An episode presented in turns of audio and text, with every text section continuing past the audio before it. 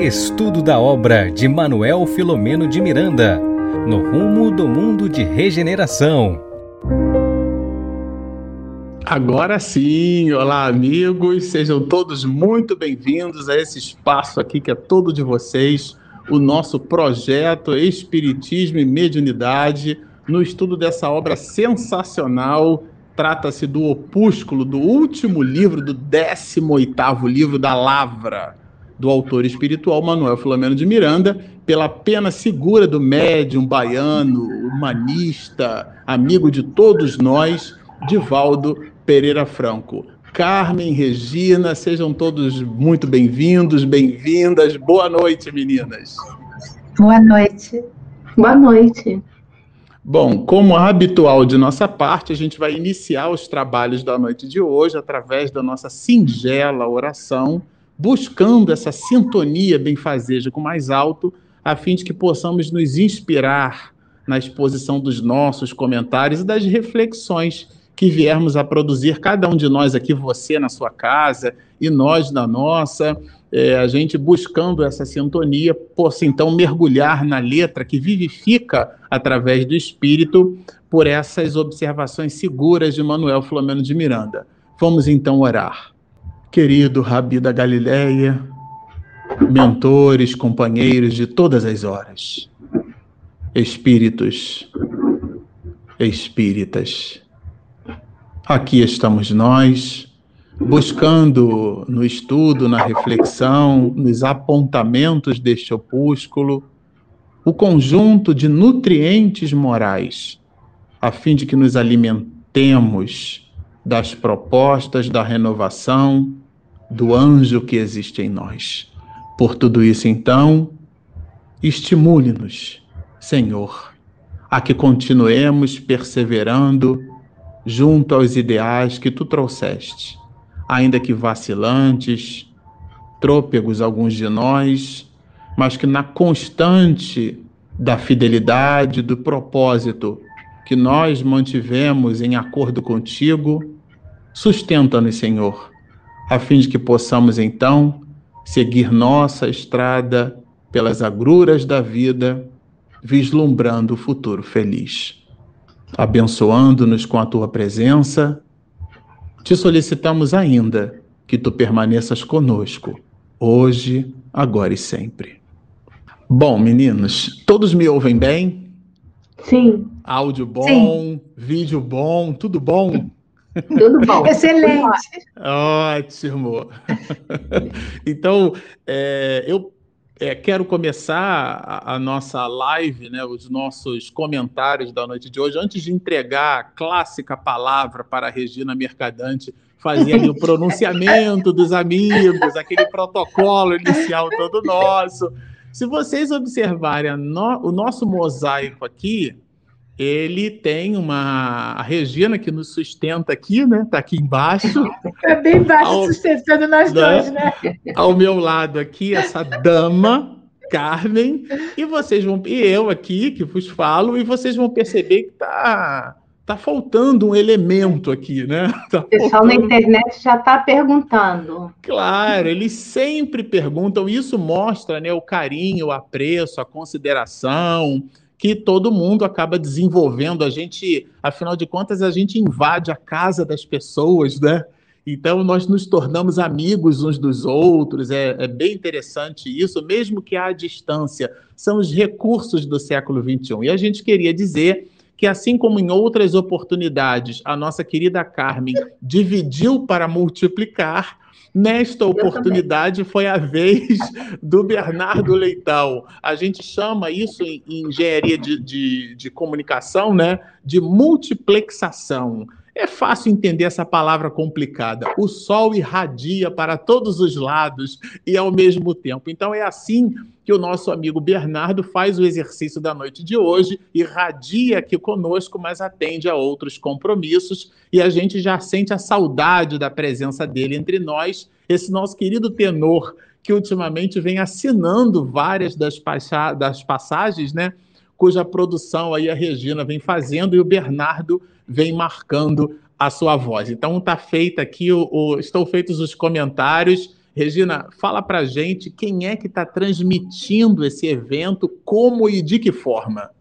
De novo, muito boa noite a todos e a todas. Dizer para o Bernardo aí, ó, que depois, quando ele puder assistir a live, para ele ver o quanto ele querido, assim como a Carmen também, quando faltou, foi uma enxurrada de mensagens, né, perguntando cadê a Carmen. Então, que bom que a gente faz parte dessa família, que todos gostam da gente, né, Marcelo e Carmen, que a gente vai seguindo em frente, né? Caminhando. De acordo, então, de acordo com o que os internautas gostam, né? Então, eles gostam da gente, a gente vai seguindo. Então, mais uma vez, a nossa gratidão ao público, né? Porque o trabalho só existe porque vocês existem, né? E também agradecer, né? As nossas queridas parcerias, as nossas web TVs que estão retransmitindo essa live. Então, gratidão ao pessoal da Rede Amigo Espírita de São Paulo, do Lar Espírita Caminho de Cristo, também de São Paulo, Santos, né? É, é a instituição de Eulália Bueno, TV7 Paraíba. Também nós queremos agradecer aos nossos amigos da TVC Cal, que é de Florianópolis, Santa Catarina, a nossa querida parceria de muitos anos com a Web Rádio Fraternidade e também com o pessoal de Mato Grosso do Sul, é, a Web TV Portal da Luz.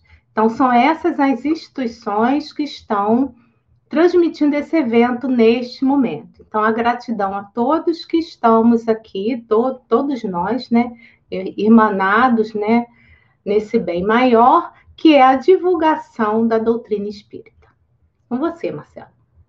Bom, para a gente não ficar assim muito triste, eu botei ali no cantinho, no canto inferior direito da nossa tela, a Regina preparou uma imagem ali, que é a imagem do nosso livro, né? Então, aonde pra, fica ali, olha, o, o, registro, vocês estão vendo o Bernardo ali daquele livro, tá certo?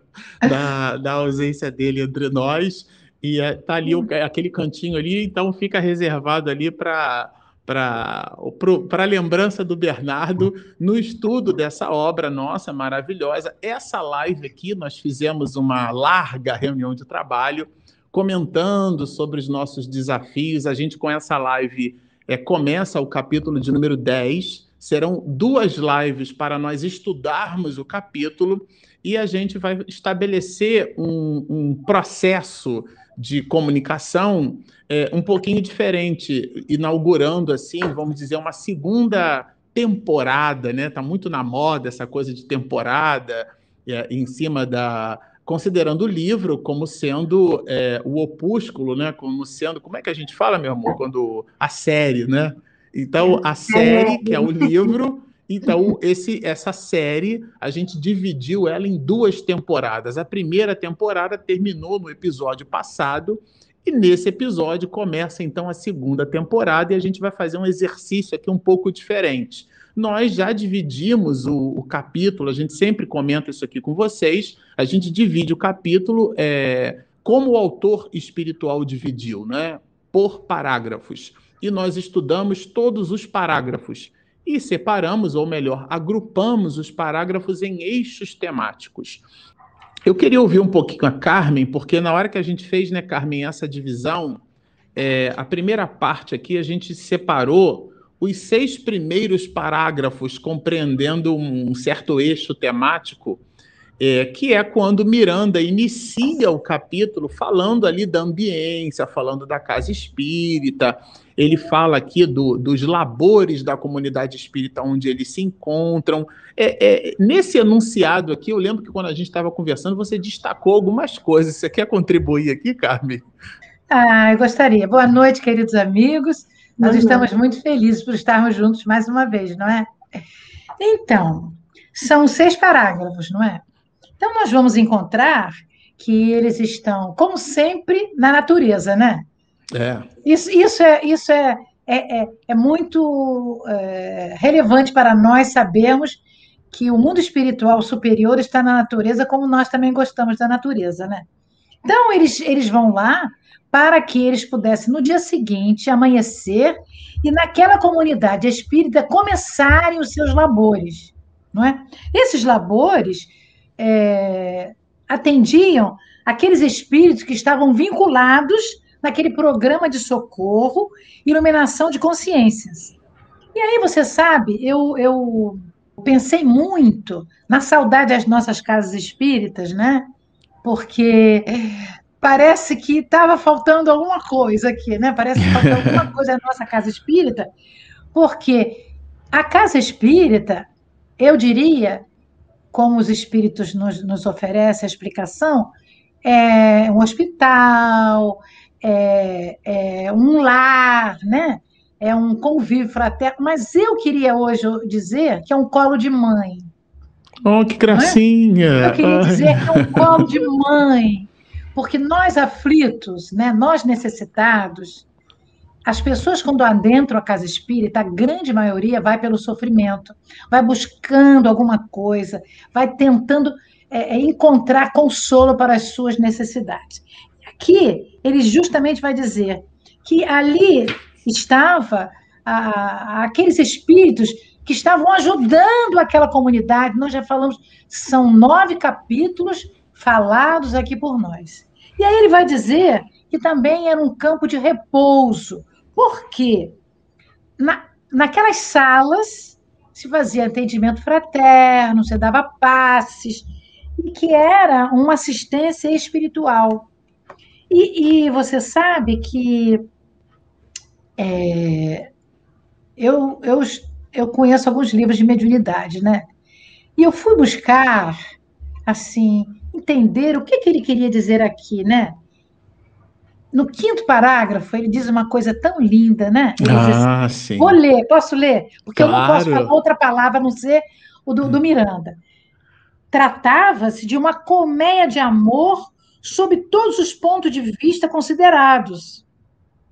Por que, que ele fala isso? Né? Ele fala isso porque, no parágrafo seguinte, ele diz que as vibrações naquela comunidade pairavam no ar, porque eles tinham colocado aparelhos para difundir os sons das músicas, das palestras. Isso me remonta ao nosso lar, não é? Porque a mesma coisa André Luiz nos trouxe, que para que eles se comunicassem, tinham microfones, né? que a gente nem sabe como é que era. Então, eu queria dizer que essa, esse, esses seis primeiros é, parágrafos nos monta a, a, nossa, a nossa gostosa casa espírita, né? Porque nos traz a consciência do nosso estudo, da nossa obrigatoriedade de estudar o Evangelho, da nossa vontade de sermos pessoas melhores, estudando a doutrina dos espíritos, porque ela nos mostra que todos nós devemos buscar o conhecimento de Deus, né? E o conhecimento de Deus se faz através do conhecimento de Jesus. Acho que tá bom, não é? Eu acho que eu que tem quem hum. sabe que a Regina não queira não queira, não queira ampliar, né, o que eu falei, né, Regina? Olha, eu já sei, Carmen, porque a gente convive aqui no mesmo espaço, né, meu bem? Às vezes incômodos diferentes, mas o, o a casa que a gente transformou em lar é a mesma, né? E eu já sei que a Regina andou fazendo um cross-check. Olha que palavra interessante, né? Um cross-check dessas observações de Miranda que você está ampliando aqui para a gente, Carmen, com as observações de André Luiz, não é isso? Fala aí, Regina o, o que, que tem de similitude? Olha que coisa interessante de similitude entre as observações de Miranda sobre a casa espírita e as anotações que você eu sei que você trouxe aí para gente. Então, Marcelo, primeiro queria dizer assim que essas anotações é, tá já para outro bloco, mais para frente, né? Quando a gente falar da médium Malvina. Aqui, ainda, nesses primeiros parágrafos, tem alguns pontos que me chamaram a atenção, né? Primeiro, que está no parágrafo 3, que o local era repouso para grupos espirituais que operavam na cidade. Veja bem, se o para você, para uma instituição como essa, ou como qualquer casa espírita ela servir também de posto de repouso para outros grupos, né, grupos de trabalho espirituais, ela precisa ser uma instituição laboriosa. Esse foi o primeiro ponto, né, que já foi falado muito aqui, né, muito aqui. Como a Carmen falou, essa colmeia, né? Então, assim, eles estavam realmente dedicados ao trabalho do bem. Um outro ponto também, que vai mais à frente, no parágrafo 4, é o horário. Eles começavam cedo, 8 horas da manhã. Eu confesso a vocês que eu não gosto de levantar cedo. Eu sou da noite, eu durmo tarde, porque eu fico trabalhando até tarde.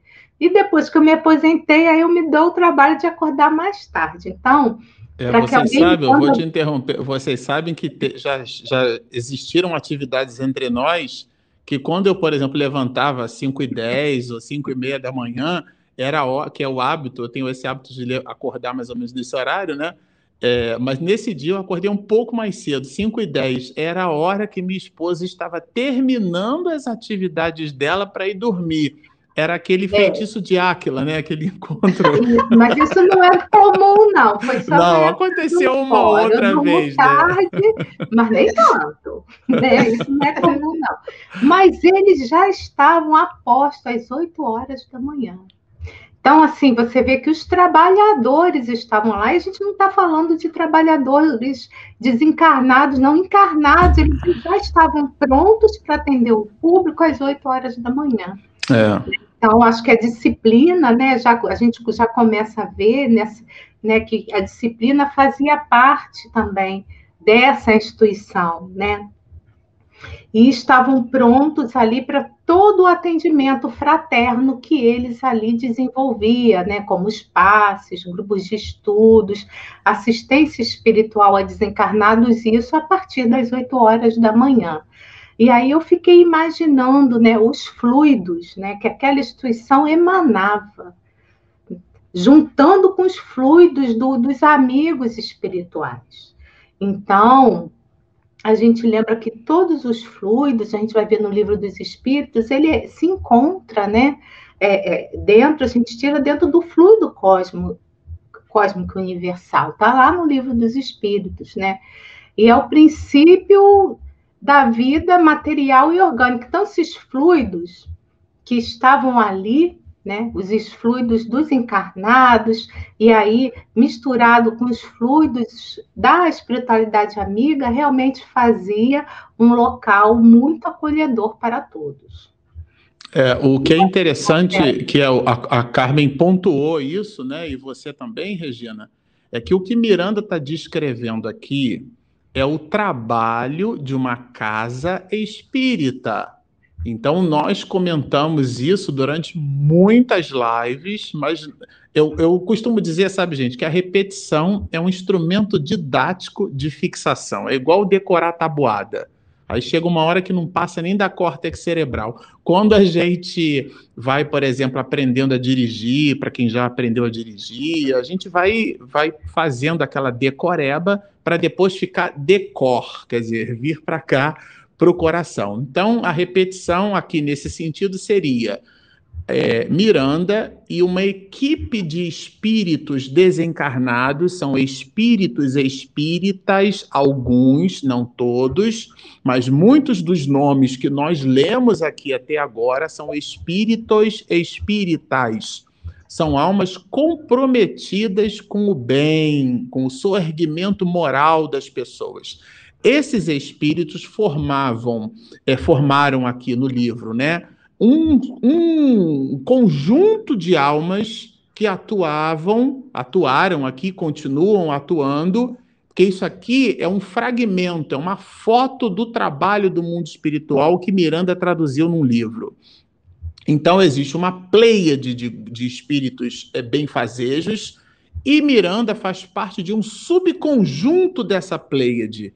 E eles resolveram a trabalhar, atuar, usar uma casa espírita como um posto, a gente, é como se fosse um QG, né, um quartel-general, como se fosse ali um. Do um, bem, do né? bem. É, do bem, né? Considerando o exército do bem, né? Então, é, é, ele, dentro dessa visão de logística, então ali é o focal point, né? O ponto focal, é o local onde eles convergem e depois eles voltam para os hospitais, trabalham, depois eles convergem, voltam para os hospitais, trabalham. Essa é a mecânica que Miranda está descrevendo o tempo inteiro nessa obra. E ele está fazendo questão de citar, que é a observação de Carmen, agora a observação de Regina da ambiência espiritual superior dessa casa espírita que proporcionou uma espécie de ecossistema fluídico para que, uma vez regressando dessas agruras, porque afinal de contas, vocês ficam imaginando que Miranda é um autor espiritual brilhante, então ele reveste, às vezes, né, ele, ele emoldura as palavras, a, tessitura vibratória de Miranda traduzida em palavras vem de uma forma meiga, contorna as dificuldades com bastante, mas de fato são dificuldades, são pessoas em sofrimento, agonizando em hospitais. Então eles vão para lá absorvem de alguma forma ou interagem de alguma forma com aquele sofrimento e depois eles vão para aquele focal point ali, né, para aquele QG, para se reestabelecerem psiquicamente e encontram isso numa casa espírita. Então, é, eu acho que vale a pena, né, entre nós, reforçar esse entendimento de Miranda, porque ele diz assim: acompanhamos o início por isso que a Regina falou das 8 horas da manhã, né? Acompanhamos, é, está no plural, né? É. Lembram? Nós, vós, eles, né? Pronome de tratamento. Então, nós, eles, no caso, né? Acompanhamos o início dos labores na comunidade espírita. Essa comunidade espírita é a casa espírita, ou o centro espírita, se você preferir, e equipes estão trabalhando. Né? E aqui a, a Carmen fez uma analogia brilhante essa ideia do aconchego, do colo de mãe. Porque às vezes a gente diz assim, a casa espírita é uma oficina. Aí você fica imaginando um torneiro mecânico, né? É, fazendo, dando forma ali a uma peça, e ele ali no torno, e suando, e sofrendo, e agonizando. Então é um hospital, e você imagina uma pessoa numa maca. Não, então é uma escola, e você imagina uma pessoa fazendo prova ali, como se fosse uma prova do Enem. Nada disso a casa espírita é um colo de mãe, né? Bem, bem legal, Carmen. Era também. Um, né? Eu super gostei disso. Um, um, era um posto de repouso. De onde você tirou essa ideia do colo de mãe, Carmen? É porque é porque eu ouvi numa conversação que ela podia ser um útero materno ou um colo de mãe. Eu, eu prefiro dizer que é um colo de mãe, porque nós já saímos do útero, né? nós já somos grandinhos. Então, nós somos um colo de mãe. É um aconchego, né? E é muito interessante o que você estava falando, porque é, eu lembrei que é, eles iam para lá para também não só se refazerem, para que pudessem conversar sobre o que fizeram e os labores seguintes. Era, era uma conversação fraterna para poderem programar as atuações, onde, como e por quê. Quer dizer, é muito interessante, porque quando nós voltarmos para as nossas casas espíritas, talvez tenhamos um pouco mais de cuidado, não é? Porque, de repente, nós, em vez de ficar conversando, às vezes, aquelas coisinhas menos brilhantes, uma, uma, coisa assim, mais de brincadeirinha, a gente fica pensando assim, poxa, ver que tem aqui amigos espirituais, né? fazendo justamente um QG espiritual para poder ajudar pessoas mais sofridas. Então, eu vou me melhorar, vou usar meu pensamento melhor. Eu acho que isso me chamou a atenção, entendeu? Da gente ter uhum. cuidado no nosso pensamento dentro da casa espírita. É Porque nós sabemos talvez... o que o mundo espiritual superior está fazendo usando as nossas possibilidades isso, ali, né? Porque é. o nosso psiquismo produz, isso. possui, né, energia, isso, e essa energia Miranda deixou claro que eles aproveitam. Isso, Ô, Regina, é por isso que você pegou carona aí nessas observações e, e trabalhou justamente essa ideia do psiquismo, foi lendo esse início que você se inspirou? É, é, é, é, isso mesmo, Marcelo, porque o fato de ser uma instituição espírita, ter o nome, o carimbo, instituição espírita, né? Uma instituição religiosa não necessariamente é, quer dizer que é uma instituição que, digamos assim, é nota 10 no sentido das tarefas, né, dos seus frequentadores, seus idealizadores, os seus trabalhadores.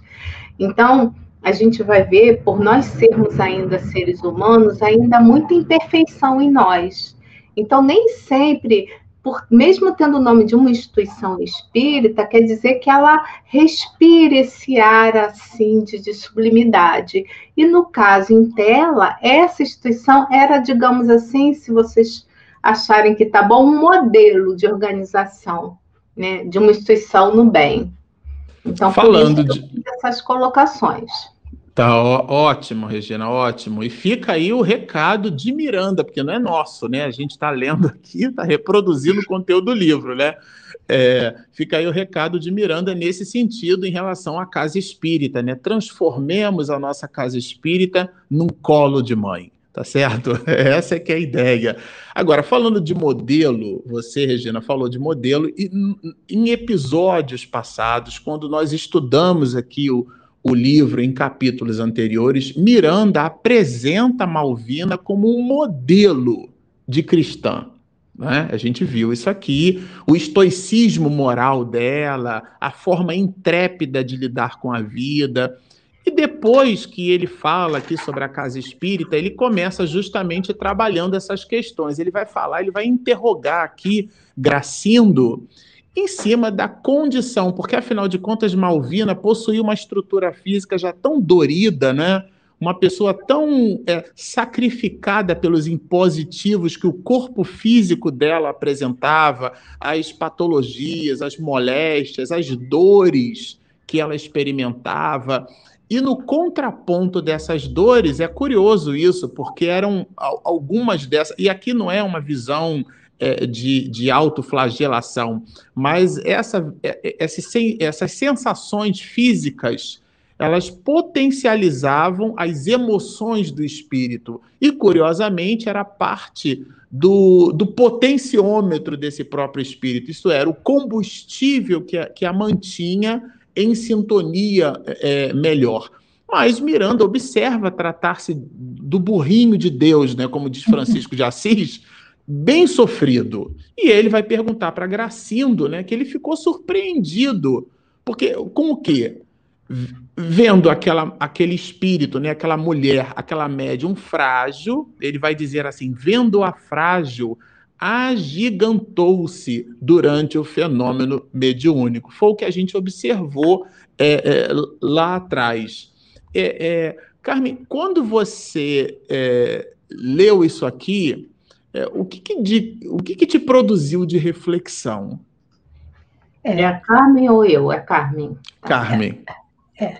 Pois é, eu, eu. Mas a gente divide, a gente divide a explicação, não, Regina. Tá sem problema nenhum. começou falando Regina, eu fiquei na é, Pois é, não, mas é porque. Então, eu acho que é assim, quando eu li, eu fiquei imaginando o que é o trabalho no bem, né? O que é o trabalho no bem?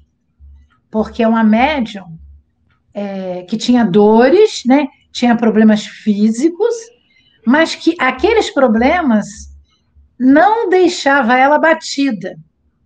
Ela tinha dores, mas depois, no trabalho mediúnico, né, quando ela se dedicava a ajudar os sofredores, ela se agigantava. O que quer dizer isso, né? Com certeza, ela era uma médium altamente disciplinada, sempre deveria ter sido, para poder separar o momento em que ela ia ficar acima das dores para poder ajudar aquele mais dorido. E eu fiquei imaginando como muitas vezes para nós isso é difícil. Porque assim, estou com uma dorzinha de cabeça, alô, estou telefonando que eu não sei se eu vou à casa espírita. não é? Olha, eu estou com uma gripezinha, eu acho que eu não vou poder fazer a palestra, né? Então a gente, a gente vê como é, é, existem médios como se fosse da primeira hora, né? Aqueles médios como se fossem aqueles cristãos, né? Da, que iam para o circo cantando, sem nenhum problema do medo dos leões, porque eles já sabiam que a vida continuava. Então eu vejo a, a, a Malvina desse modo, né? sem temor, porque ela adquiriu a confiança em Jesus. Ela, ela usa a mediunidade com Jesus. E eu fui procurar aqui um livro, olha aqui o que, que eu trouxe. Desafios ah. da Mediunidade, pelo Espírito Camilo do Raul Teixeira. E o Raul Teixeira vai nos dizer que é exatamente isso, né? Os desafios daquele médium que se dedica, perguntando a ele como é que como é que é a mediunidade com Jesus. Então são várias perguntas e respostas. Então ele vem nos dizer, olha, ele diz assim: importante é que o médium espírita aprenda a comportar-se como quem anseia por crescer na direção da luz divina. Então eu vejo Malvina assim, né? Um, um, um, uma média de grande envergadura querendo buscar a luz divina. Isso me, isso me, me fez assim é, muito bem, mas também fiquei pensando, Carmen, Carmen, cuidado, cuidado com a sua faculdade mediúnica, se dedique mais. Foi um puxãozinho de orelha que eu recebi do mentor. E Regina, qual foi o puxão de orelha que você recebeu? Olha, eu confesso a você que logo quando a gente estava, nós estávamos reunidos, né, até comentei que veio, veio muito na minha cabeça o livro Os Mensageiros, né? Esse livro, quando eu li pela primeira vez, é de André Luiz, psicografia de Chico Xavier, né? Mexeu muito comigo. Eu li mais de uma vez, né? Várias vezes, estudei. E, e isso fica sempre muito na minha cabeça, né? Então, eu, eu vou te confessar que a, a, a 90% do que eu puder contribuir hoje com o estudo é em cima desses de dois capítulos desse livro, o quinto e o sexto, tá? Então, o quinto, né, que é ouvindo instruções, a gente vai ver o, o, o, coordenador espiritual de um grupo, né, o Aniceto, junto ali com, com os seus pupilos, né, que estavam ali em tarefa, o André e o Vicente. E aí eles iam participar de uma assembleia, uma grande assembleia, uma mesa ali de, de falas, né? E e aí eles chamam, né, para conversar com eles nesse grupo, nessa assembleia, né, um personagem que se chama Telésforo, né, que era um hum. antigo cuidador da área de comunicação do nosso lar, tá? Ele veio falar sobre os espíritas, né, fracassados, tá? Os médios fracassados, né? Ele veio assim, pra, não, veio falar para esses médios fracassados também qual seria a melhor maneira de lidar com as suas dificuldades. Porque é muito interessante que eu percebi em um dos parágrafos, né? Eu vou até ver que eu anotei o parágrafo no, dé, no décimo parágrafo, né? Que é a obra, assim, a obra do trabalho junto à Malvina, né, dos amigos espirituais, ela havia acontecido já desde o ano de 1830, né? E aí nós vamos ver nesse capítulo é, as pessoas também que estavam ali se preparando, né, para o retorno, né, ao corpo e para a, é, participarem, né, como encarnados, como médicos nas atividades das casas espíritas. E aí, o, o, esse representante, o Telésforo, ele logo vai dizer o seguinte, né, ali dentro da sua fala, né, que sacerdotes e intérpretes dos núcleos organizados da religião e da filosofia não percebem ainda que o espírito da revelação é progressivo como a alma do homem. E as concepções religiosas, diz ele, né, se elevam com a mente da criatura. Então, o que, que acontece? Para a gente poder exercer essa mediunidade missionária, que poucos são os que conseguem, e aí eu me incluo nesses poucos que não conseguem, aquela mediunidade que é totalmente voltado para o bem, e a gente vai ver que uma pessoa de bem, ela deixa o seu legado através dos seus atos e não das suas falas, tá? A gente precisa realmente ter uma dedicação, digamos assim, 100% voltada para esse trabalho, né? E ele fala também dessas células coletivas, né, as pessoas, o grupo, né, que estão todos ali reunidos para esse reajustamento. E aí nós vamos ver lá para frente, já no capítulo 6, é, que é o Advertências Profundas, a história, que eu não vou contar toda aqui, que é só para a gente, o primeiro bate-papo da minha fala desse segundo bloco, né? Sobre a história de, de um personagem que se chama Otávio, um médium falido, sabe? Porque toda vez que, que nós estamos vindo aqui como médiums, né? Como eu falei, a gente se preparou antes. E aí, gente, faz assim um mundo assim de, de, de ok para para, para aquilo que os amigos espirituais nos falam, pelas suas advertências do que nós temos que fazer. Então, a gente conversa, planeja, aceita, diz que quer realmente se dedicar realmente a essa missão da mediunidade, e quando a gente chega aqui, a gente esquece e acaba indo para outros, fazendo as outras tarefas. E no caso em tela da Malvina, ela era o oposto disso. Então, era uma médium extremamente dedicada, que, que planejou, né, que, que junto com os amigos espirituais teve ali o seu planejamento e que ela conseguiu até aquele momento, e eu falo por que até aquele momento? Porque o Divaldo Franco, ele, ele sempre fala, uma frase que eu gosto muito, ele diz assim, a gente só vai saber se a nossa encarnação deu tudo certo depois que a gente desencarnar. Então, a gente, até o último dia, a gente pode ter algumas dificuldades. Então, só depois que desencarnou é que a gente vai saber se deu tudo certo. E a médium Malvina, até então, nesse livro, nessa história, né, e é uma história real, não é ficção, ela realmente é esse espírito, essa médium totalmente dedicada, uma médium missionária. Agora, vocês falaram em dedicação, falaram em planejamento, e Miranda destaca essas questões de planejamento. Né? Mais adiante, dentro desse contexto, a gente vai é, perceber que Gracindo, né, que é um diretor, né, é, ele explica para Miranda que essa médium ela foi preparada pelo Ministério da Reencarnação e, e esse planejamento data ali, ele coloca a, a, no calendário que a gente conhece, que é o, o calendário é, juliano, né? já que o padre Gregório fez o, o cálculo né, do, do calendário mundial, mas foi Júlio César que colocou o mês de junho e o mês de julho com 31 dias, e Augusto que queria também o mês de 31 dias e colocou o mês de agosto, que é o calendário que a gente conhece. Nesse calendário, por essa conta, a gente chega na data aqui do ano de 1830. Considerando que essa obra vai assinada, o prefácio é de novembro de 2020, isso é importante que se diga, né? Dentro da história do Espiritismo Mundial, a gente está estudando um livro que eu não conheço nenhum outro, que foi escrito exatamente dentro do mesmo contexto de dificuldade aonde a humanidade se encontra. É um livro escrito é, Exata, em loco. Tempo real. Em tempo é, real. Exa quase que em te, exatamente, em tempo real.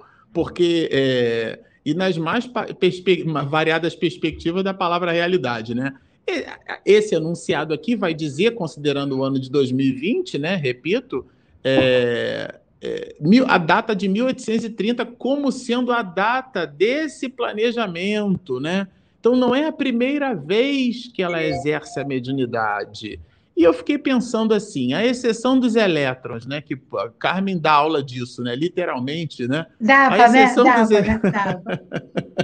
né, Carmen? Que a exceção deles que pulam de uma eletrosfera para outra na natureza, nada dá saltos. Quando a gente observa esse modelo que a gente está comentando aqui, essa médium cristã, esse template, né? Para a gente nos, nos servirmos assim de uma outra expressão com o mesmo significado, né? Esse template, esse modelo, ela não surgiu assim, não caiu de paraquedas com esse volume de, de comportamento intrépido, moralmente falando. A gente percebe aqui um planejamento desse espírito. Né? Foi, foi essa, Carmen, a percepção que você teve? Foi, foi. E, e como a Regina falou, né? Ah, porque antes de eu estudar Miranda, eu estudei André Luiz, né? Uhum. Então, o André Luiz foi a base para eu entender e amar Manuel Flamengo de Miranda, até porque a gente hoje sabe que eles são do mesmo grupo, né? Então, eu acho que é assim, é, e eu gostei muito quando a Regina falou que todos nós nos preparamos, e em especial na área da mediunidade, né? Porque Deus, que é Pai, que é amor e bondade, não vai jogar como as pessoas dizem, né? Você na boca do lobo com a mediunidade para você sofrer e não gostar da mediunidade, né? Nós sabemos que a, quase a totalidade, a não ser alguns que, que nascem pela na obrigatoriedade, né? Que já fugiram da reencarnação muitas vezes, nós também estudamos, passamos por uma colônia, nos preparando para quando chegarmos aqui termos essa facilidade de conviver com os espíritos sem sair correndo da sala mediúnica, não é? Mas nesse caso em especial, a gente fica imaginando que aqui, logo no, no parágrafo. É, aqui no parágrafo 11, né? O Miranda vai dizendo que a, a, a médium, né? Ela teve uma vivência anterior de mediunidade, né, na reencarnação anterior a esta que nós estamos falando, e foi lá que ela, na realidade, ela teve o adestramento da sua experiência mediúnica. Quer dizer, ela devia de ser uma médium mais simples, né? Mas que com aquele primeiro adestramento, ela já tinha tido uma experiência católica que foi, né? Usando o Evangelho de Jesus no seu interior, e agora para que ela pudesse é, trabalhar nessa instituição espírita, que eles estão lá se corporificando, nesse planejamento de ida e vinda para o mundo espiritual o mundo material, para que ela pudesse ser essa média exuberante, que desde o capítulo nono, né, eles são, eles são é, é, muito fartos em elogios, né, para médium, falando do seu comportamento, da sua dedicação. E a gente fica pensando assim: será que eu esqueci tudo que eu aprendi? Uhum. Olha, esse capítulo, eu tive, eu tive uma coceirinha assim nas duas orelhas, né? Será que, será que eu estou esquecendo o que eu aprendi? Será que eu não, eu, eu, eu preciso ser mais é, assídua na minha perseverança dentro dos meus propósitos? Dentro da casa espírita, ou mesmo fora da casa espírita, como nós agora estamos. Então, isso me deixou, esse estudo, depois que a gente conversou no sábado, eu fiquei no final de semana, assim, muito introspectiva comigo, né? E prometi a Jesus que eu vou trabalhar mais um pouco. Eu vou me arregimentar para trabalhar mais um pouco, porque é, eu não sei o que eu fiz na outra encarnação, sei que eu estou fazendo essa e quero ter uma reencarnação, quero, né, preciso de ter uma reencarnação futura é, de mais trabalho para eu poder evoluir. Eu Ô, queria Carmen, contribuir me, dessa maneira. Me bota nessa sua lista aí, que parece que é uma lista bem oportuna. Viu? Vamos, vamos embora, vamos embora. Nosso quarteto vai caminhar junto. É? Agora, Regina, eu queria que você comentasse um pouquinho sobre o, volume de informações que se seguem no, nos parágrafos seguintes, aonde Miranda vai apresentar aqui no diálogo de Gracindo que, primeiro, ela foi disciplinada pelos mentores espirituais. Isso é uma coisa que eu acho que vale a pena a gente pôr luzes no comportamento dessa médium. Ela, ela desde cedo, ela vai é, passar a ver e ouvir os espíritos, isso torna-se habitual para ela, né? E que ela, em função disso, essa médium, a Malvina, né? ela passa por aquilo que Gracindo vai chamar de incidentes de quase obsessão. É, como eu disse, é Miranda quem escreve, então ele dá uma atenuada boa, né? A gente fica imaginando as encrencas que ele é um gentleman, né? Ele é, é um gentleman. Gentleman. Falou de um jeito ali, né, para poder, é, enfim. E, e aqui ela adquire com isso experiências no comportamento. E aí, certo que esse comportamento não é onde eu boto talher ou se eu uso faca para para peixe, para carne, né? É um comportamento de ordem moral e transcendente. É, fala um pouquinho para a gente sobre isso, Regina. É, Estava aqui pensando, enquanto você falava, né, sobre as dificuldades que eu já vivi, e todos nós já vivemos alguma dificuldade na vida, né?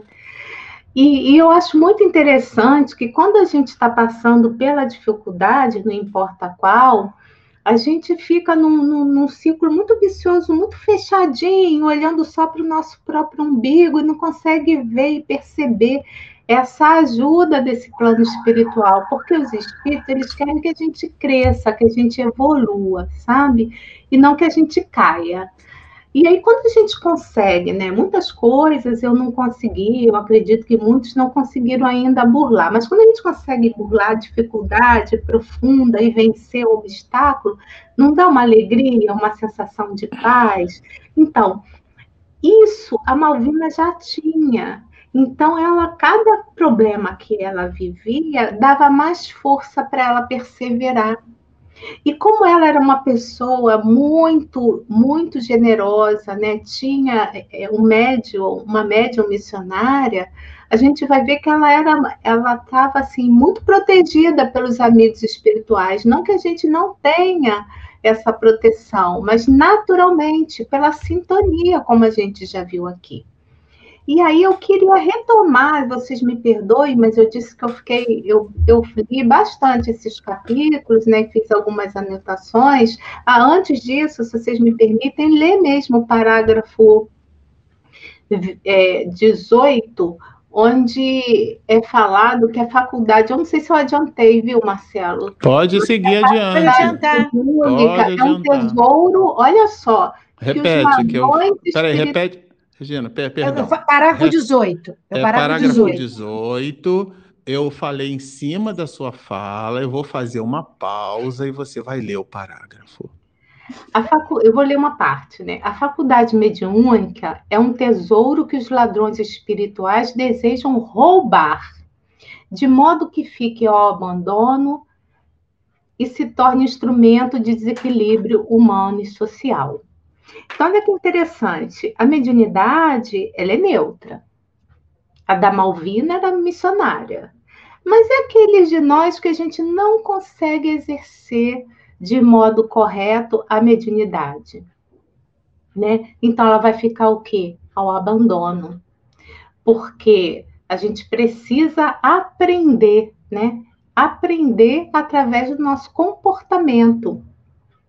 Então, a todo momento, o médium ele tem que ser uma pessoa vigilante. Todos nós devemos ser vigilantes, mas o médium que tem esse contato, esse intercâmbio mais fácil com a espiritualidade, ele precisa vigiar mais. E lembrando ainda, né, o capítulo do, do capítulo 6, ainda o 4, né, do livro é, os mensageiros, o Telésforo ele fala o seguinte: que a causa geral dos desastres mediúnicos, eu tinha que falar sobre isso, é a ausência da noção de responsabilidade e da recordação do dever cumprido. Então, eu vou repetir: a causa geral dos desastres mediúnicos é a ausência da noção de responsabilidade e da recordação do dever a cumprir. Então a gente vem, esquece, e aí vem nos dias das reuniões mediúnicas, é lembrando que médio é médio 24 horas né, o tempo todo. Mas vamos falar especificamente da reunião, onde a gente está ali com intercâmbio mais, digamos assim, mais planejado, né? De nossa parte ali, na verdade, na casa espírita. Então, a gente, o que, que acontece? A gente começa, né, com uma empolgação. Primeiro, a gente quer, que quer, que quer entrar na reunião mediúnica. Quando a gente consegue, depois de estudo, depois de muito labor, a gente consegue, aí alguns de nós dá aquela relaxada. Então já não começa a se vigiar tanto, já não come, já começa a faltar por qualquer bobagem, né? E eu estou tirando isso tudo por mim, viu, gente? Eu não estou falando de ninguém, eu estou falando de mim. A gente começa a faltar, Aí é uma coisa ali que chama atenção. Não, hoje não vai dar, porque eu tenho que, ou que eu tenho que estudar, ou mesmo ou que eu tenho que ir no aniversário de fulano de tal. E a gente às vezes vai, ou então aqueles médicos que vão, estão presentes toda semana na reunião mediúnica, mas não estão, porque a mente não está ali, está ali, mas está pensando em outras coisas. Então, o medinato, sabe, para mim é uma coisa assim que através do estudo, a gente tem que ver como uma coisa sagrada, porque através do exercício da mediunidade é que a gente aqui, como médios falidos, porque o médium extensivo, eu queria lembrar, com raras exceções, somos nós espíritos muito errantes, nós que erramos muitos, né? Não espíritos errantes, nós espíritos que tivemos muitas dificuldades em outras vidas, e a gente está aqui para acertar.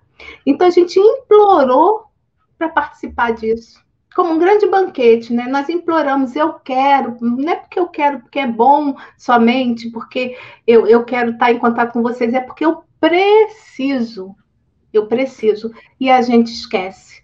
E no caso da Malvina, apesar de todas as dificuldades, ela nunca esqueceu de Jesus, nunca, e nem muito menos, né, da, da de Francisco de Assis, porque lembrando que a instituição, né, o, o, era tinha ali como seu grande mentor Francisco de Assis. Então, ela nunca esqueceu do labor de Jesus e de Francisco de Assis. Isso, para mim, já foi uma grande vitória lendo esse livro, né? Dessa médium espetacular. É, vocês comentaram alguns pontos que eu queria pôr luzes doutrinárias neles, é, para não ficar parecendo que de nossa parte é aquilo que Platão vai chamar de doxa né, que em grego significa opinião. Então, é, no livro dos médiuns, né, tem que trazer o livrinho, né? Eu peguei um que é todo derrubado aqui, viu, Carmen? Mas ele está assim, em estado de decomposição. Oh, eu estou falando do livro de André Luiz, viu? Claro. Francisco Chico Cândido Xavier. Claro que sim, mas eu não preciso nem fazer essa observação que ela é extremamente desnecessária no nosso contexto. Também, eu sei. Bom, no item 227 tá? que é um livro que tra... É, esse item ele está contido num capítulo que trata da influência moral do médium. Tudo bem? Estão acompanhando conosco? Sim, então, a propósito desses comentários que estamos expedindo de forma causal, porque aqui não há caos, há cosmos, como diziam os gregos. Então, no item 227, a gente vai perceber com o mestre de Lyon Allan Kardec produzindo as seguintes anotações. Se o médium, do ponto de vista da execução, não passa de um instrumento, é uma ponte, é um intermediário médium. Exerce, todavia, todavia, uma conjunção adversativa, o outro lado da moeda. Exerce, todavia, influência muito grande no aspecto moral mensagens expedidas com halo de moralidade evocam, exigem e pedem comportamento com halo de moralidade desse mesmo médium. E aí, para quem tem alguma dúvida ainda, no próprio item 227, Allan Kardec vai dizer assim: as qualidades que de preferência, não é de modo exclusivo, mas eu tenho que escolher, posso escolher entre A e B, qual é a minha preferência, quer dizer, a dos espíritos superiores? Qual é a escolha dos espíritos superiores para um médium exercer a sua atividade ou faculdade mediúnica, já que do ponto de vista da sua execução ela é neutra, mas do ponto de vista da sua produção ela evoca os atributos e qualidades morais desse mesmo médium. Quais são as escolhas que os espíritos fazem? A resposta está aqui as qualidades que de preferência atraem os bons espíritos, não é atraem os espíritos. Ele adjetivou esse substantivo. É o que atrai os bons espíritos. Quais são? A bondade, a benevolência, a simplicidade do coração, o amor do próximo, o despreendimento das coisas materiais. Agora, os defeitos que os afastam são o orgulho, o egoísmo, a inveja, o ciúme, o ódio, a cupidez. Muito presente nos dias de hoje, a sensualidade e todas as paixões que escravizam o homem à matéria. Aqui não está falando em momento nenhum que os bons espíritos são atraídos pelo arroubo de intelectualidade que a gente amealhou durante a vida. Não tem nada escrito disso aqui. Marcelo. E curiosamente é justamente isso que Miranda coloca no livro. Pode falar, então, Regina. Eu te interrompi, você me perdoe, mas é porque eu estou lendo as coisas aqui no chat, as mensagens, e eu achei bom a gente fazer uma pausa para todos nós podermos fazer uma prece. A Márcia Paiva, ela fala o seguinte: Olá, boa noite. Boa noite. Preciso de forças para superar a morte do meu pai e do meu netinho. Então, como espíritas que somos, né, eu queria parar para a gente poder mandar vibrações de paz, de luz, porque às vezes a gente está aqui falando do estudo e a pessoa está lá, né, totalmente triste, chateada, desesperada, sabe? Então, queria, desculpe eu ter interrompido. Mas Não, mas faz a prece você, faz a prece, faz a prece, Regina, faz a prece. Então, então a gente vai fazer de novo a prece, né, lembrando de todos aqueles que, que, que se encontram é, é, nos hospitais, né, pelos aqueles que desencarnaram e pelos familiares que ficaram. Então, lembrando também que Deus é justo e generoso, que a morte não existe. E que, geralmente, o plano espiritual fica em festa quando recebe dois seres amados, porque lembrando que o lar espiritual, a vida espiritual é a verdadeira vida. Então, nós pedimos esse amparo para todos nós, que sentimos saudades dos entes que já se foram, que os, entes, que os entes que passaram para essa vida melhor e que por algum momento, por alguns instantes ou alguns anos, nós vamos estar sem esse vínculo, né, mais de perto, sem essa, sem essa convivência. Então, nós pedimos por essa, por essa internauta, Márcia Paiva, pelos seus, pelo parente, né, pelo seu pai, o seu netinho que, que, que desencarnaram, que eles, que tanto ela quanto eles possam ser envolvido, envolvidos em dúlcidas vibrações de amor, de saúde e de paz. Então te pedimos isso por misericórdia, que assim seja, graças a Deus. Graças a Deus. Continue com a gente, viu? Continue com a gente. Como a gente não está na casa espírita, a casa espírita é o colo de mãe. A live é um suporte do colo de mãe. É, recebe a nossa, a, o nosso carinho, o nosso respeito, porque só o dono do sapato é que sabe onde o calo aperta. E, na verdade, você representa um conjunto de outras famílias que passam nesse exato momento por essa situação difícil. E não foi diferente disso que Manuel Filomeno de Miranda escreveu essa obra. Ela é para suportar, para dar um enguento para, para justamente essas situações. O Espiritismo acredita na morte, porque a morte é a disjunção molecular. Agora, o que o Espiritismo não acredita no morto. Então, o que fica é a saudade. Aliás, Emmanuel vai nos dizer que a saudade é uma das dores mais pungentes que a criatura pode experimentar. E alguns, muitos de nós espiritistas, desenvolvemos uma ideia às avessas de que a gente não pode ou não deve sentir saudade, chore o seu morto. Só não transforme isso numa negação da providência divina, porque eles existem e eles vão receber a sua vibração. Como é um, nós somos um telefone celular vivo, feche os seus olhos e converse com eles. Envolva-os em vibrações de carinho, de alegria. Eu sei que isso é muito difícil, mas faça esse exercício. Continue aqui com a gente vibrando no estudo dessa obra que promete, que tem bastante coisa a nos ensinar. Dentro dessa perspectiva e evoluindo aqui no nosso tema, a gente vai perceber, e eu queria que a Carmen comentasse um pouquinho para a gente sobre isso, Porque Manuel Filomeno de Miranda parece nos dar aqui, Carmen, um certo puxão de orelhas. Vou falar assim desse jeito. Miranda não é, fez isso, é. né? Bem coloquial, né? Bem é, coloquial, é. né?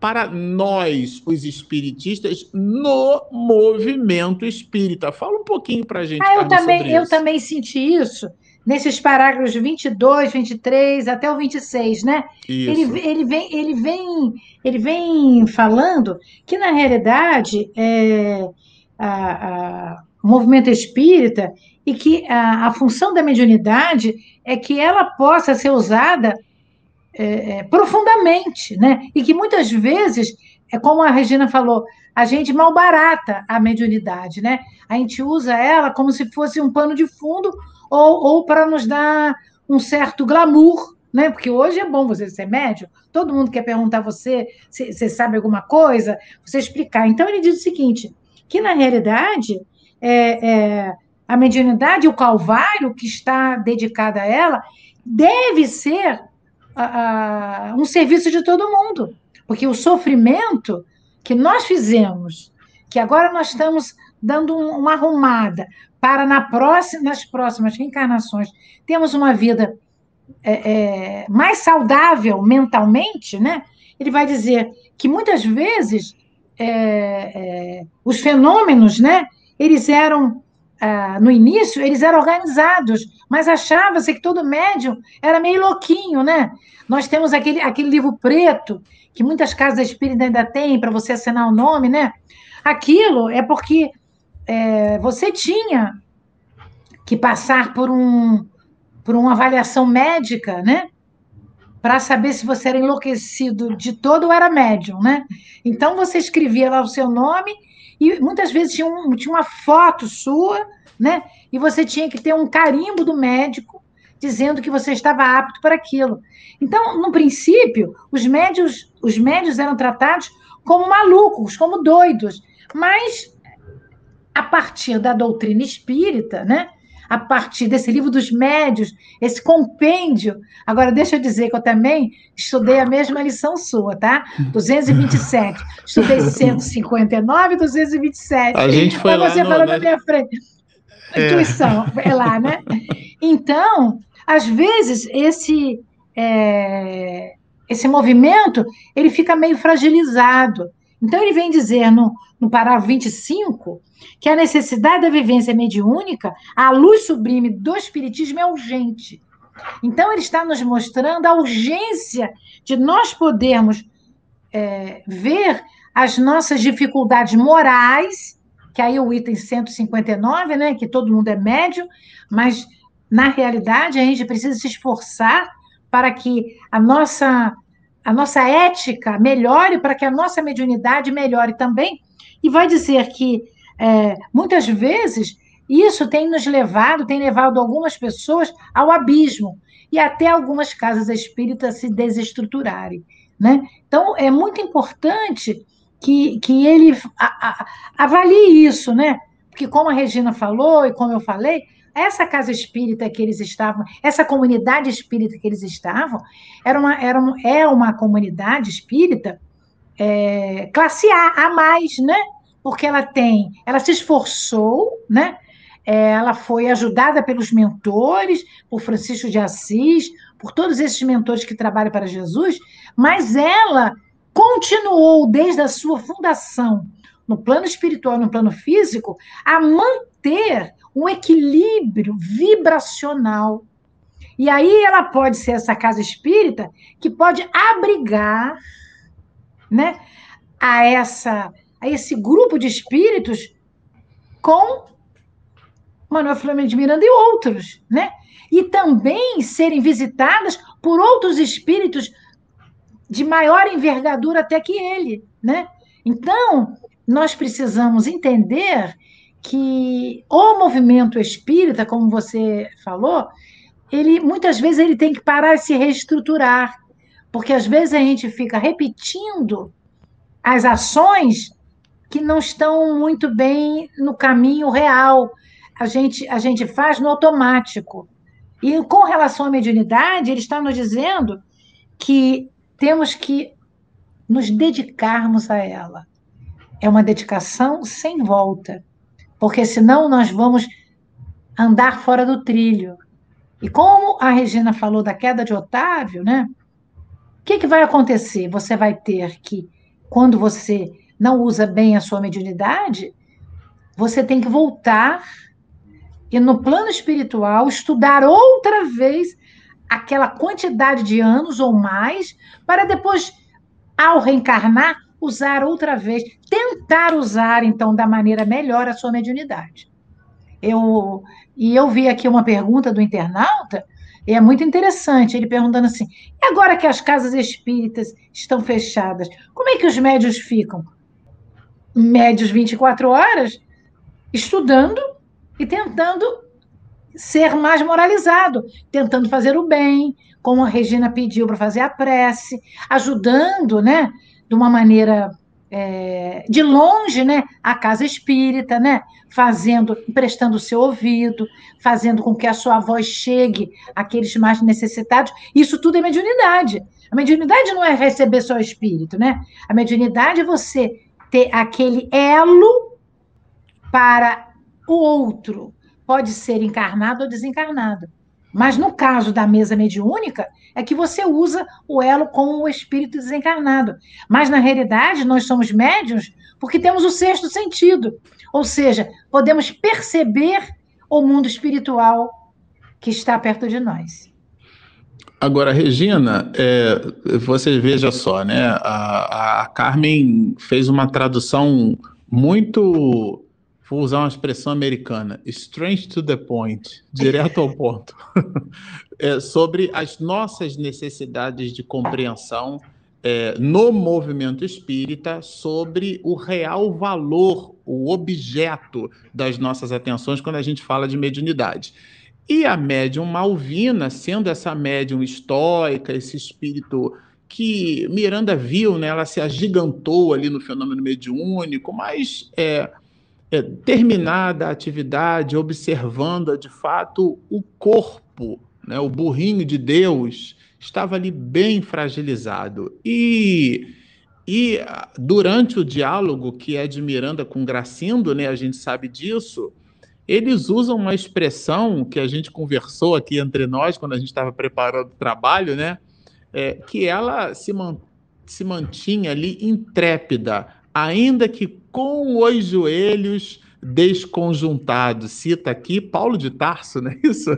Então, é, é, que é o apóstolo das gentes, o apóstolo dos gentios, né? Paulo de Tarso, nós estamos na cidade de São Paulo, que é uma cidade que lhe confere o nome, né?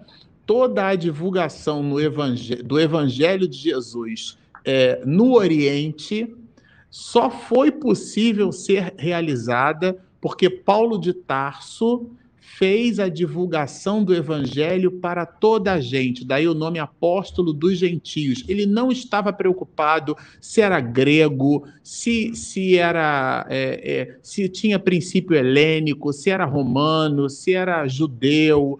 Ele não estava preocupado, ele estava preocupado em divulgar o evangelho e o fazia mesmo que com os joelhos desconjuntados. E essa analogia, que é bem forte, na obra ela está diametralmente associada a essa médium malvina. É isso, Regina? É, em verdade, né, é, essa passagem a gente vai encontrar em Mateus capítulo 9, versículo 37. Então disse aos seus discípulos, é, a seara, quer dizer, é uma outra passagem, é continuação, né? A seara é realmente grande, mas poucos são aqueles que são os ceifeiros, né? Então, em realidade, é, seguir os ensinamentos do Cristo, eu falo por todos nós, diante do nosso estágio evolutivo, né, não é, não é uma tarefa fácil, né? Mas não é impossível. Porque Jesus, ele é o nosso norte verdadeiro. E aí a gente vai lembrar que o cristão, né, é aquele que, que realmente, né, no caso da Malvina, e todos nós que deveríamos estar seguindo né, incondicionalmente o Cristo, é aqueles que não vacilam, mesmo antes da, diante de muitas lutas, né? Continuam com, com esse ideal de construir um mundo melhor.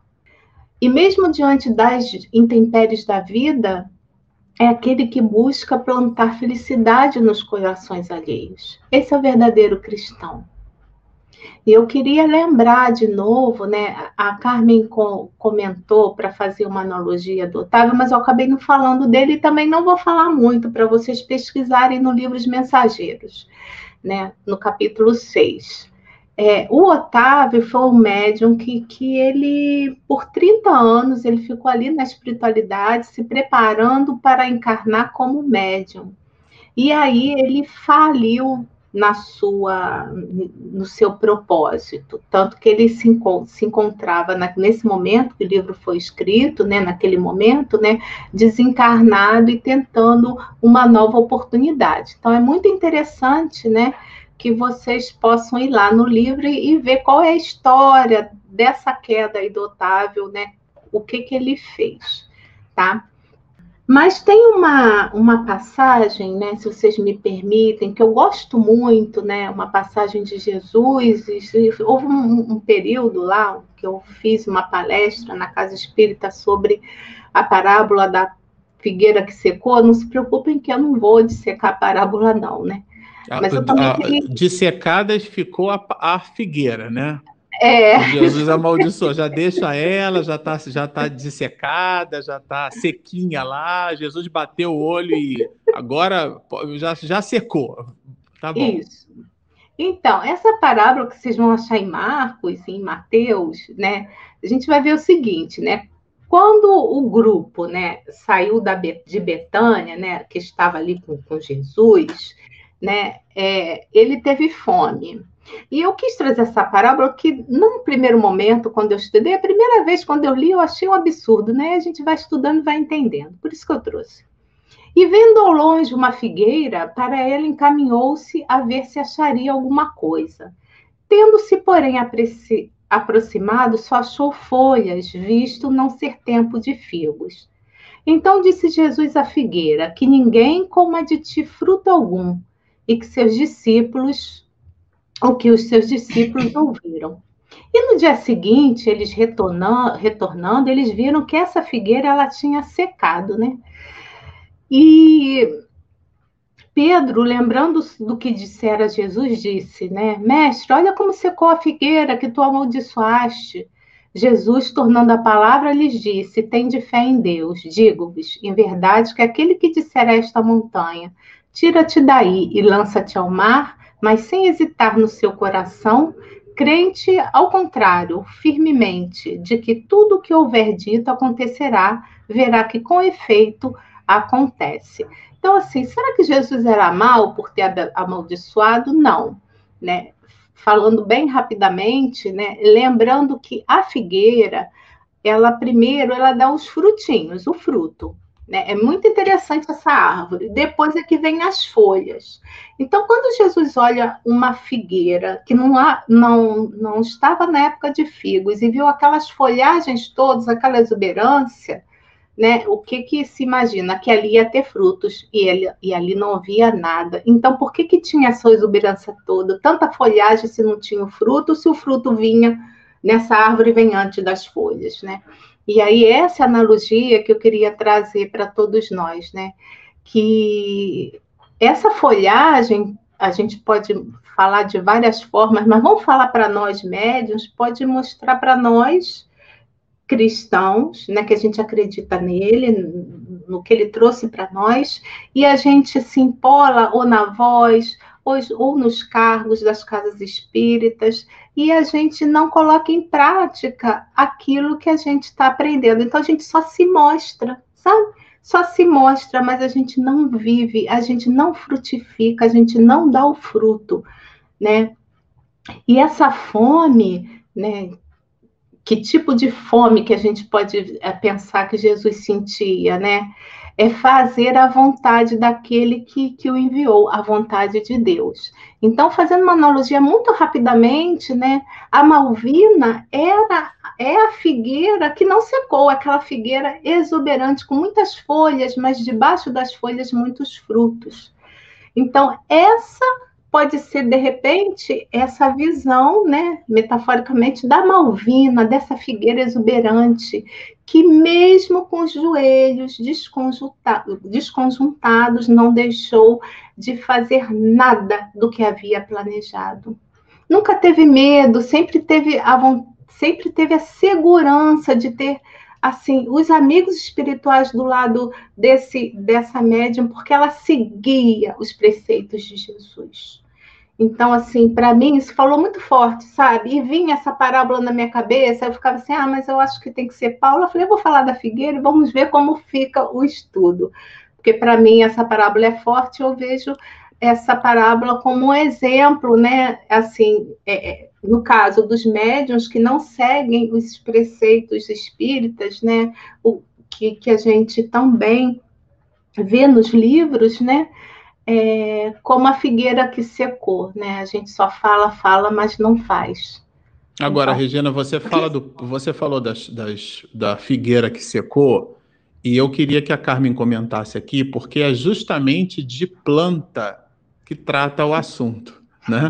É justamente do, do prana, que é a expressão é, é, que Miranda vai utilizando. Vou, e depois que viu aquele corpício ali todo frágil, Miranda fica é. realmente muito consternado com a situação da média. Um corpo frágil que dá frutos. É. Mas eu, eu, eu, vou trazer. É, eu fui, eu fui na, na epístola dos Hebreus. Capítulo 12, versículo 12. 12, 12, 12, uma 12 é, 12, fica 12, fácil de lembrar. 12, 12. Aí eu trouxe assim, que é diz assim, portanto, tornai e levantai os mais cansados e os joelhos desconjuntados, mãos cansadas, as mãos cansadas e os joelhos desconjuntados. Então, Paulo está dizendo, não importa você está cansada, sua mão está toda cansada, está com calo, está com os dedos doentes, os joelhos conjuntados, segue em frente, né? E eu fui aqui, antes de eu falar da natureza, eu fui aqui nos testemunhos de Chico Xavier. Nossa, eu adoro esse ah, livro. Ah, não, mas a nossa Nossa. querida, né, a Sueli, Sueli, então eu fui lá na página 246. Porque eles estão falando que a Malvina se sacrifica. Então, eu fui aqui numa carta que foi feita com Chico, e Emmanuel disse assim: começar é fácil. Falando começar na mediunidade, no Sim. trabalho mediúnico. Continuar é difícil. E chegar ao fim é crucificar-se. Diz o nosso Emmanuel para designar uma tarefa cristã. Então, é exatamente isso que é a Malvina, né? Ela, ela, ela, ela, ela foi de outra encarnação, estudou não sei quantos, 120 anos, desde o ano de 2000, de 1830, estava trabalhando e agora ela se sacrifica. Ela é uma, uma, um corpinho frágil, mas ela é um gigante no trabalho. Né? E aí, conforme você falou, e aí ele diz assim: pois é, eu ia dizer para a Malvina, né? Que quem sabe que a Malvina já está na hora de não trabalhar, mas o que, que aconteceu, né? O, o, eu fiquei, eu fiquei assim emocionada quando eu li, né? Porque o Manuel Fernandes de Miranda ele fica calado e ele chora porque quando ele ia falar, quando o outro ia falar alguma coisa para Malvina, ele pôde ver que os benfeitores espirituais, naqueles pontos de dor da médium, eles ajudavam ela a respirar, absorver o prana espiritual. Então, estudando um pouco sobre prana, o que seria o prana para nós, né?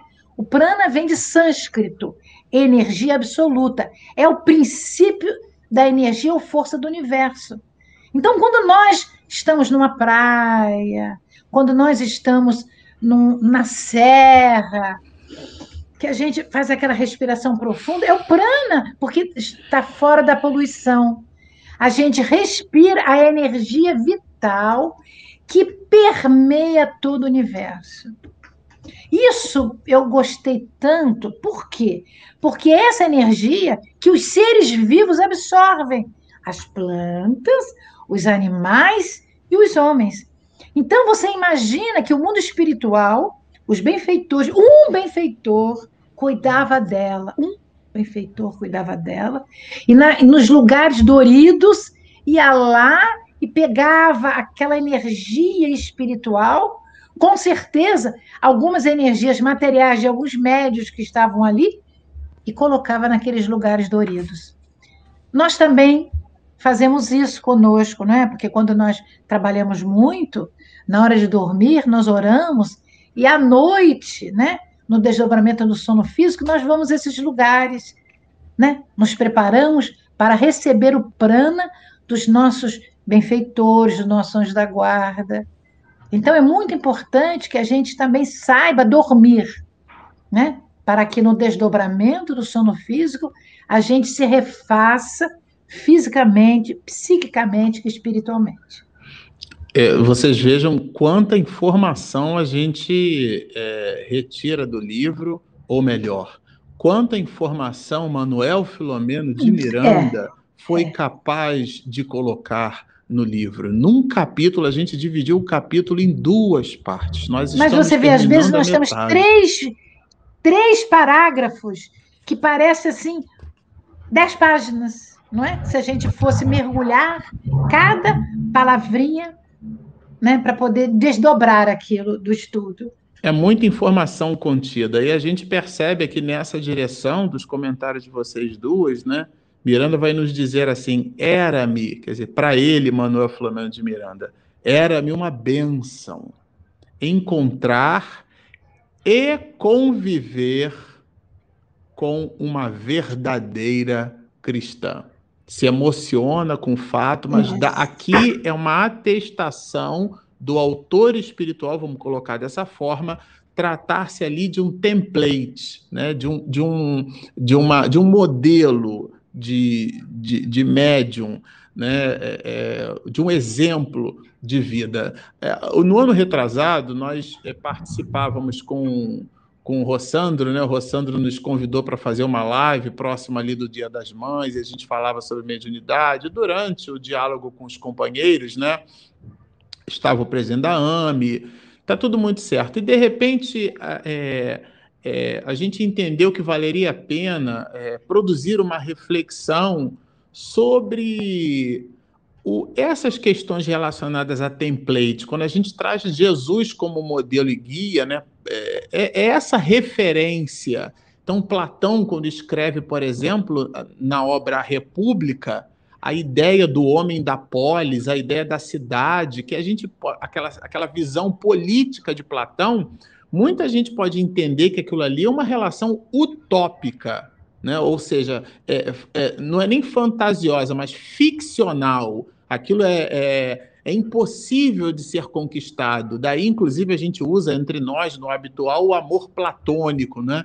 que é aquele amor contemplativo, aquele amor que eu não consigo efetivamente conquistar. Por quê? Porque as coisas materiais são perecíveis. Como elas são perecíveis, dentro da filosofia platônica, elas não são verdadeiras. Nada daquilo que é material, nada daquilo que você toca, sente, cheira, é, nada daquilo que nós percebemos com os sentidos pode ser verdadeiro. O que é verdadeiro é o que você depreende com os sentidos da alma, que são as relações metafísicas trabalhadas por Aristóteles. Nessa perspectiva, ela, a médium Malvina, né, pode ser compreendida aqui como Miranda trazendo um template, não uma visão utópica. Não uma real, visão ficcional, real. mas é real. Ele traz um caso real de uma alma que entre nós escolheu o mediunato, que na expressão de André Luiz é o mais alto grau do exercício mediúnico, é quando a pessoa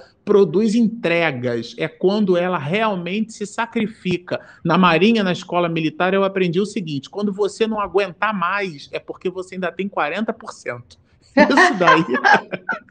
eu vou repetir para fixar. Quando você não aguentar mais, você diz assim: meu, não aguento mais. Está é, no psicológico. Você ainda tem 40%. Gostei, então, gostei. É, isso quem já estudou em escola militar, a Regina já estudou, ela já ouviu isso muitas vezes. Eu não, nunca estudei. É, então, o que, que significa isso? Para nós, para que nós não nos apiedemos de nós mesmos. É claro, cada um tem o seu limite, né? Extrapolando essas questões para as relações de subjetividade de cada qual, se eu buscar ter o comportamento do Dr. Bezerra de Menezes, eu vou me frustrar porque a psicologia vai dizer que existe uma distância entre o estado desejado e o estado atual. O nome dessa distância chama-se frustração.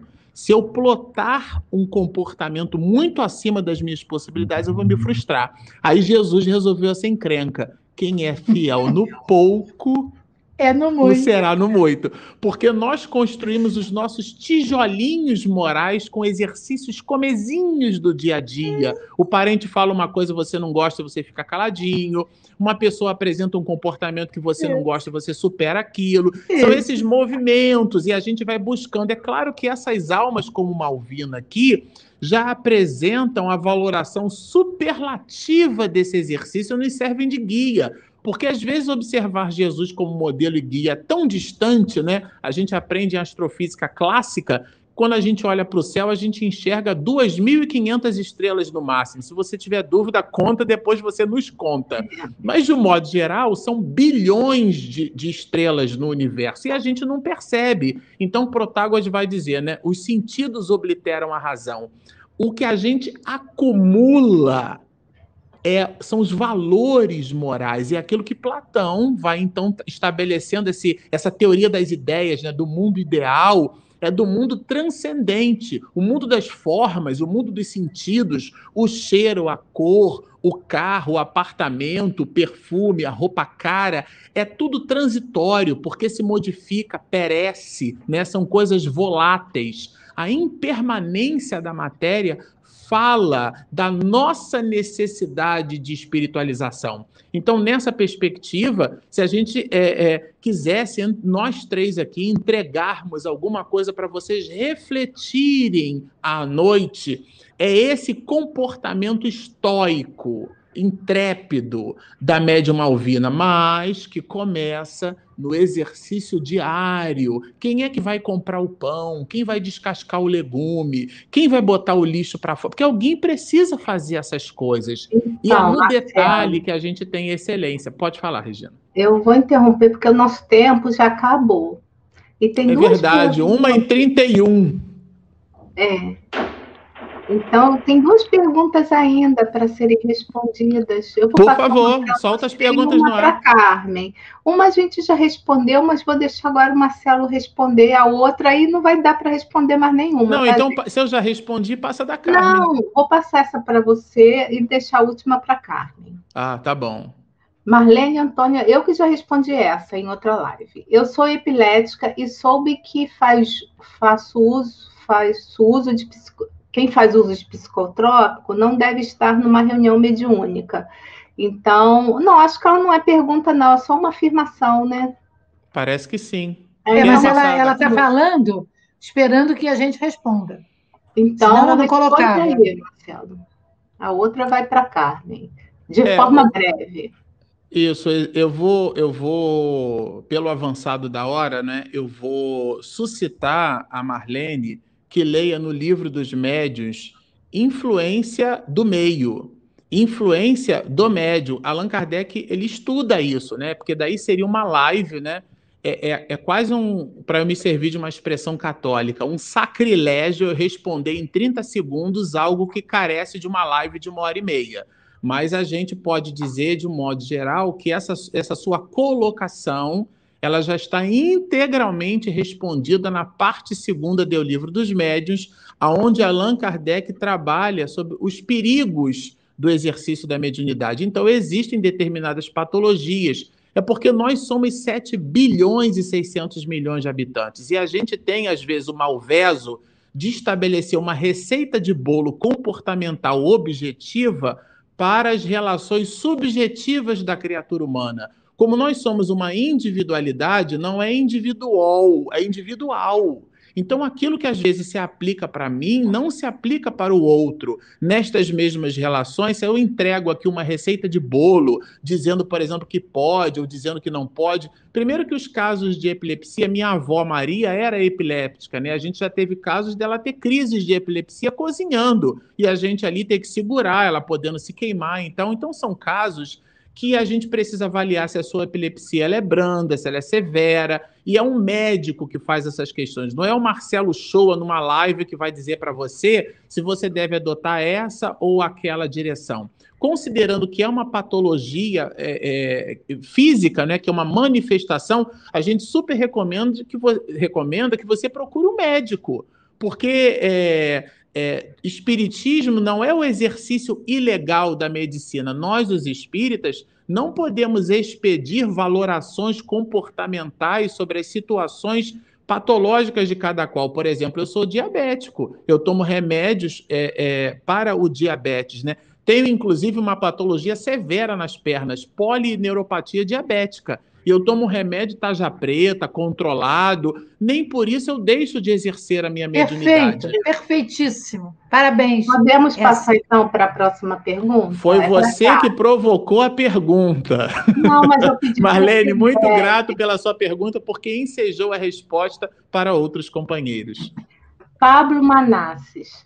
O propósito da mudança para um mundo de regeneração e a ligação com Deus Podemos dizer que os espíritos que reencarnam vêm com a sensibilidade maior para a mediunidade?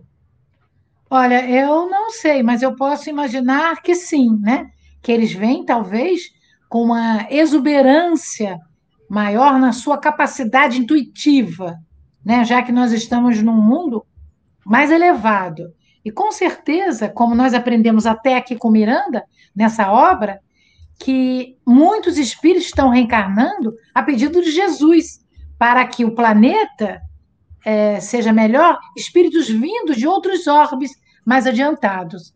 Então, eu acho que essa mudança vai, se, vai acontecer com mais celeridade por esses espíritos e também porque eles virão contribuir mais grandemente para nós, inclusive no sexto sentido, que é a mediunidade.